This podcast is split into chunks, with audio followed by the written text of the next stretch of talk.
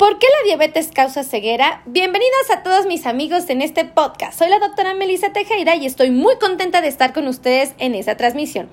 Lo primero que quiero platicarles amigos es que muchas personas que viven con diabetes viven con el temor de que en algún momento de su vida puedan vivir una condición tan terrible como viene siendo la ceguera. Y déjenme decirles que realmente si mis pacientes son conscientes de que la causa de la ceguera son los niveles altos de azúcar durante mucho tiempo y corrigen este problema, la verdad es que no le van a batallar. Pero si nosotros hacemos caso omiso a esta información, pues naturalmente podemos enfrentarnos a un grupo de problemas en los ojos que afectan a los pacientes propiamente que viven con diabetes. Ciertamente es que esto puede ocasionar los altos niveles de glucosa, por supuesto, una baja visión e inclusive llevarnos a la ceguera. La glucosa alta, amigos, puede cambiar los niveles en los tejidos o hacer que se hinchen los tejidos del ojo, que ayudan a enfocar, lo que causa una visión borrosa. Por eso es tan importante controlar nuestros niveles de glucosa.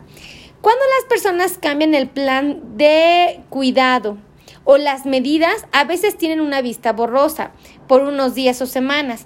Esta vista borrosa es temporal y desaparece a medida que el nivel de la glucosa vuelve a su normalidad.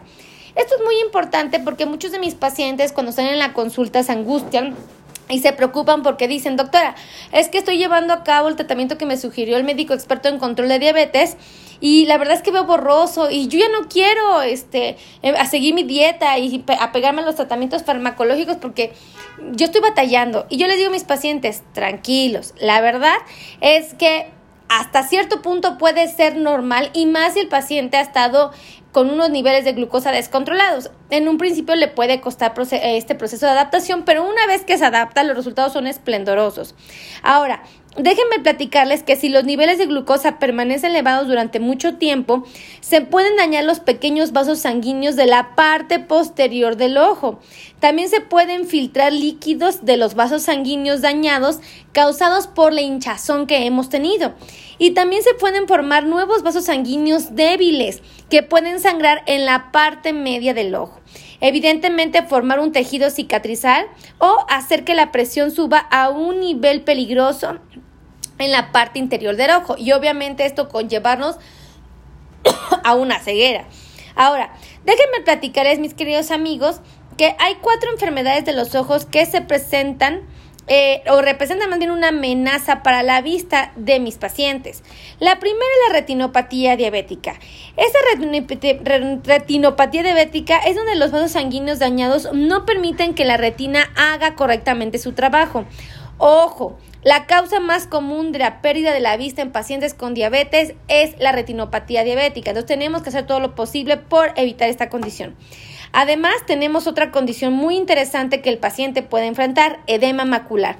Es eh, un hinchazón de la parte de, una, de un pedazo de la retina de un trocito que, que, que, usamos muchas veces para leer, conducir o ver los rostros. Si tenemos edema macular vamos a tener dificultad para visualizar adecuadamente. Ahora, otra condición en la cual nos podemos enfrentar es el glaucoma. Y el glaucoma es un grupo de enfermedades que pueden dañar el nervio óptico, amigos. Y obviamente el daño al nervio óptico, bueno, tener consecuencias terribles para nuestra vista. Y una que también estoy segura que muchos conocen y, y, si no, bendito Dios, no la padecen, afortunadamente muchos, gracias a Dios, pues habrá gente que conozca familiares o amigos que hayan tenido problemas de cataratas. Esta es la cuarta enfermedad que frecuentemente puede afectar a la comunidad que vive con diabetes. Y esto es porque dentro del ojo tenemos unos lentes llamados cristalinos. Son estructuras transparentes que nos permiten tener una visión nítida. Si se acumulan depósitos en el cristalino, eh, que hacen que se nuble y obviamente perdamos la nitidez. Entonces tenemos que determinar eh, si nosotros como pacientes con diabetes tenemos nuestra azúcar alta y de ser así tenemos que controlarla para no padecer cualquiera de estas cuatro enfermedades que comúnmente pueden entorpecer la capacidad visual de mis pacientes que viven con diabetes. Así es que yo espero que este eh, podcast te haya gustado, haya sido lo suficientemente claro como para eh, darte a entender que lo importante es que si somos un paciente que vive con diabetes, controlamos nuestros niveles de glucosa y la probabilidad de que vivamos cualquiera de esas complicaciones se reduzca al mínimo.